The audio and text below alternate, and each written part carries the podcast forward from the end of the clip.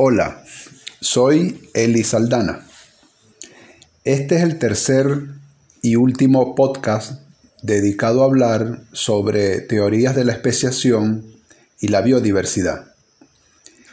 En este podcast hablaré sobre los conceptos de especie y las dificultades que hay en la aplicación de cada uno de ellos. Según Mair, que como dije en el podcast anterior, es uno de los autores de la teoría neodarwinista. Según Mair, los diferentes conceptos de especie están basados en tres conceptos teóricos. Dice Mair que la comprensión de estos conceptos es un prerequisito para la investigación en el tema de la especiación. Estos conceptos son, primero, el concepto tipológico de especie, segundo, el concepto no dimensional es decir, simpátrico y sincrónico. Y tercero, el concepto de especie multidimensional, es decir, la especie como un grupo de poblaciones que se entrecruzan o potencialmente pueden entrecruzarse. Comencemos a hablar sobre el primero, es decir, el concepto tipológico de especie. Este concepto es el más simple y el más ampliamente usado. La palabra especie proviene del latín specere, que significa de apariencia diferente. Dice Mair que esta es la misma noción que se emplea para clasificar, por ejemplo, las especies de minerales.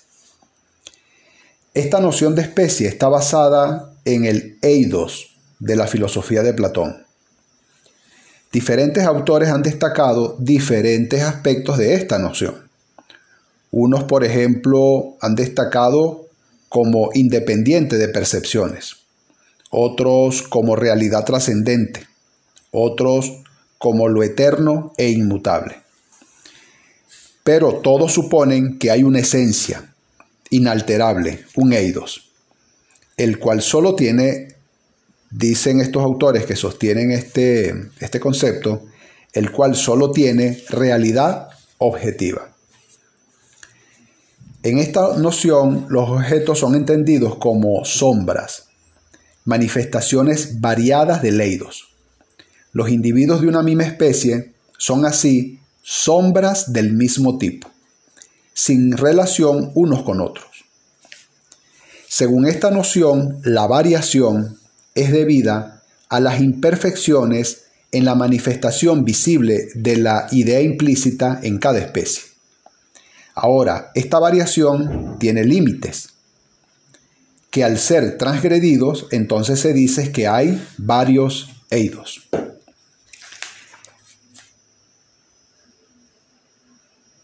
Así entonces, el grado de diferencias morfológicas determina el estatus de especie.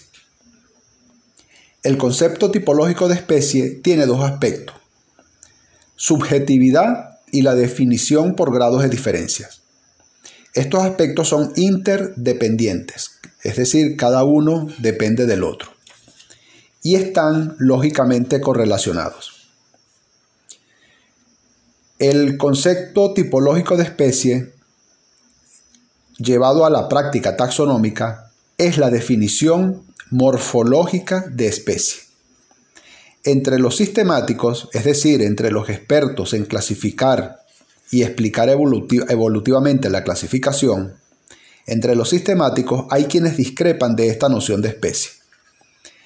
Entre las objeciones que hacen estos expertos están que consideran que según el concepto tipológico, los individuos son considerados como un agregado de objetos inanimados, lo cual es inapropiado tratándose de una comunidad reproductiva.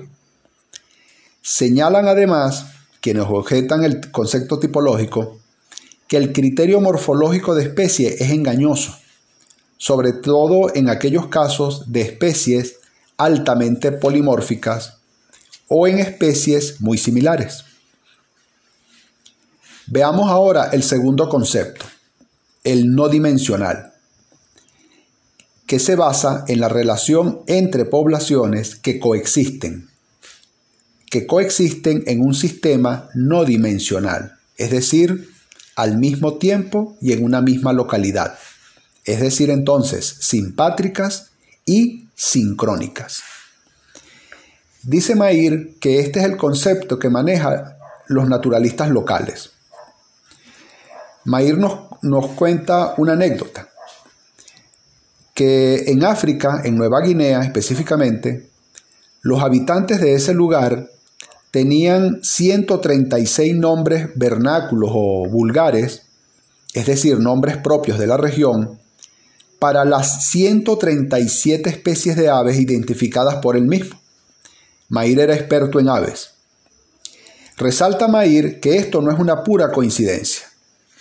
Es decir, el hecho de que él como experto en identificar aves identifique 137 y los habitantes identifican 136, dice Mair, eso no es una pura coincidencia, sino que ambos grupos de observadores, es decir, los habitantes de la región y los taxónomos, expertos en aves, manejan la misma discontinuidad no arbitraria, es decir, una discontinuidad natural.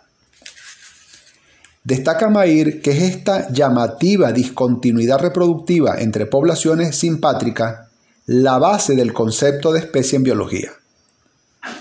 El atributo más característico, dice Mair, de las especies en un sistema no dimensional es esa diferencia entre diferentes especies en un sistema no dimensional, que las distancia reproductivamente.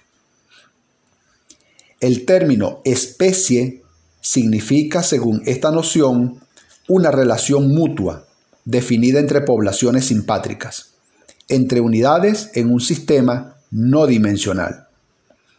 El término especie es como el término hermano, dice Mair. Si uno es hermano, lo es respecto a otro. Asimismo, una especie es en relación a otra. De allí lo que dijimos antes, una relación mutua. Relación mutua en un sistema no dimensional. Hablemos ahora del tercer concepto de especie, el concepto multidimensional. Según este concepto, eh, se entiende a la especie como un grupo de poblaciones que se entrecruzan o potencialmente pueden entrecruzarse. Estas poblaciones coexisten, pero no pueden hacerlo en el mismo lugar y al mismo tiempo, puesto que perderían su identidad. El concepto de especie multidimensional trata así con especies alopátricas y alocrónicas. Alopátrica significa diferentes lugares. Alocrónica significa en distintos tiempos que no existen al mismo tiempo, poblaciones distribuidas en el tiempo y en el espacio.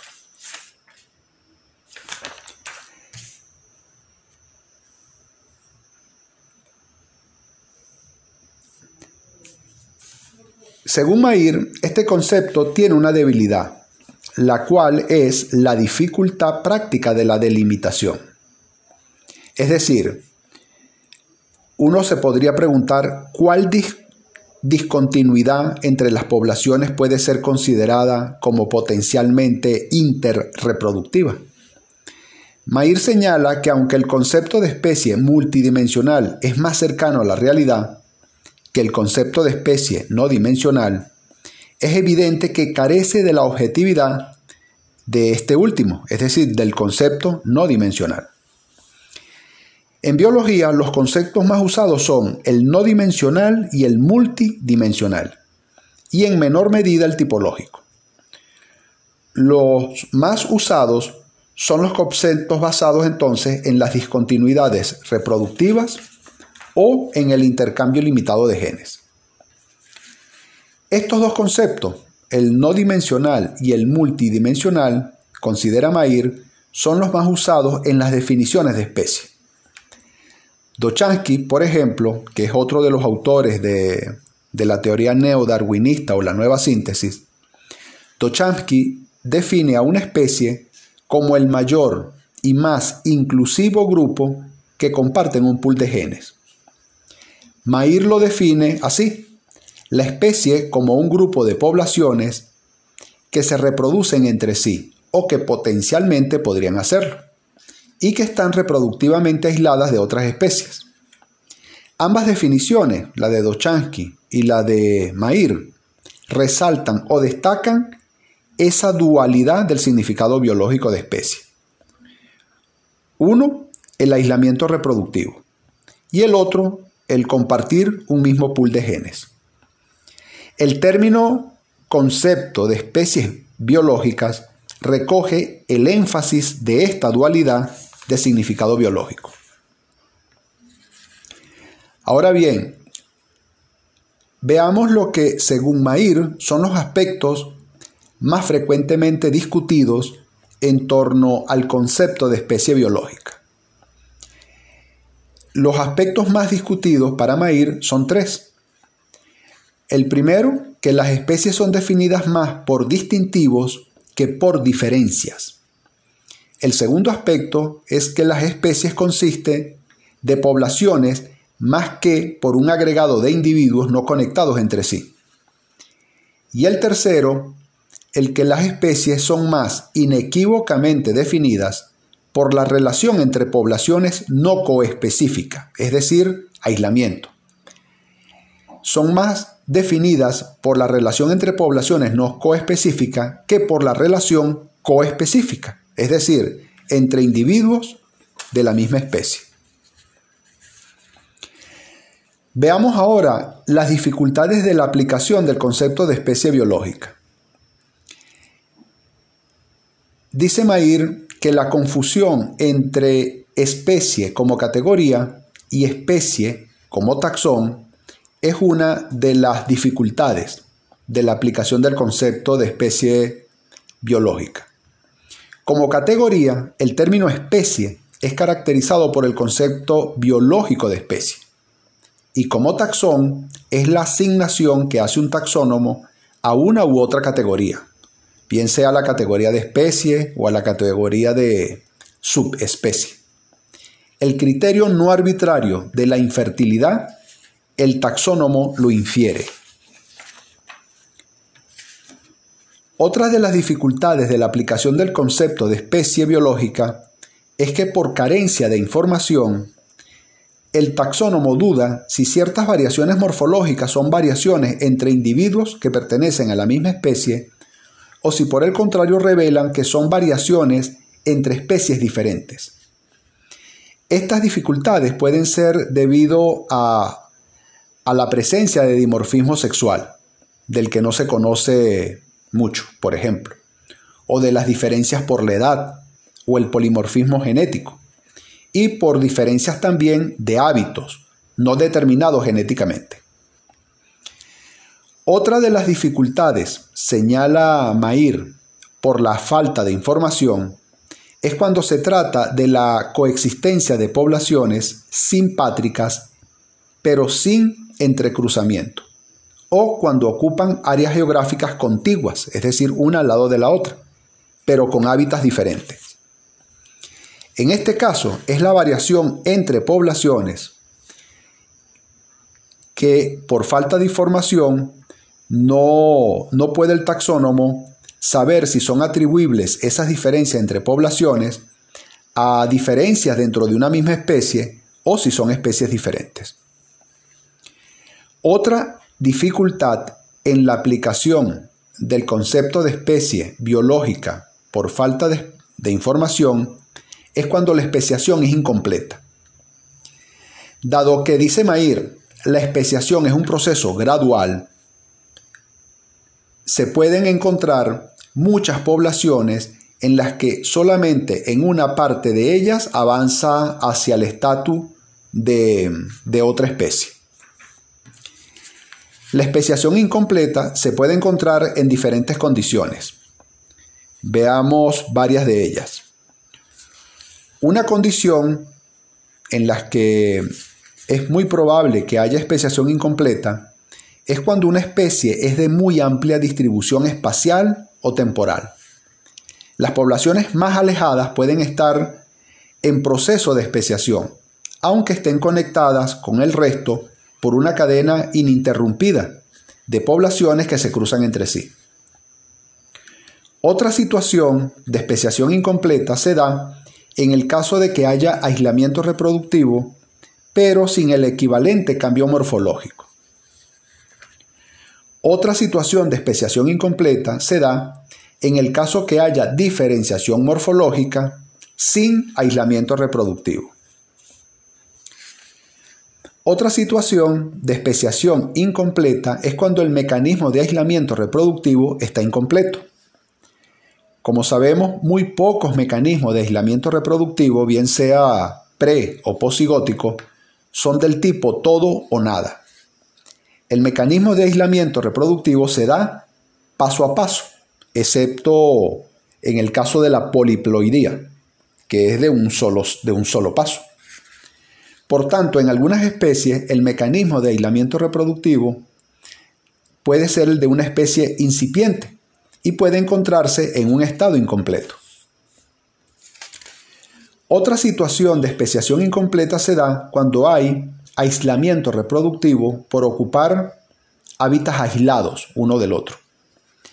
Esta situación se ha encontrado donde la acción antrópica ha interrumpido o ha alterado la continuidad de un hábitat. Es decir, antes de la interrupción hay entrecruzamiento, pero luego de la interrupción no hay más flujo genético entre las poblaciones separadas. Otra situación es cuando se alcanzan distintos niveles de especiación en diferentes poblaciones locales.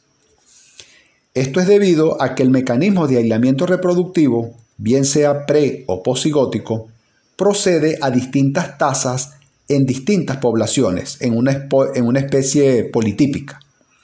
En dichos casos puede haber dos especies que se solapan y ser muy diferentes en unas localidades, pero pueden hibridizar libremente en otras localidades. Las seis situaciones que hemos descrito anteriormente, donde se puede encontrar especiación incompleta y ser una dificultad para aplicar el concepto biológico de especie, es consecuencia, señala Mair, del carácter gradual del proceso de especiación. Determinar el estatus de especie de una población en cualquiera de estos casos es difícil, si no imposible, señala Mair. Señala este autor además que entre las dificultades para aplicar el concepto de especie biológica es en los organismos de reproducción asexual el criterio de interfertilidad no es aplicable en este grupo de organismos. Se pregunta Mair, ¿qué debe considerar entonces el evolucionista en este caso como unidad evolutiva? Mair dice que se podrían buscar discontinuidades entre los descendientes de una especie de reproducción asexual y con base en tales discontinuidades el taxónomo puede hacer subdivisiones, identificando tipos, tipos de supervivientes entre el gran número de formas producidas. Los tipos serían así agrupados en torno a un número limitado de picos adaptativos. Picos adaptativos que los factores ecológicos han dado al antiguo continuo una estructura taxonómica. Con esto finalizamos estos podcasts sobre las teorías de la especiación y la biodiversidad según algunos de los aportes de Er Mair, uno de los autores de la teoría neodarwinista, conocida también como la nueva síntesis o síntesis moderna de la teoría darwinista.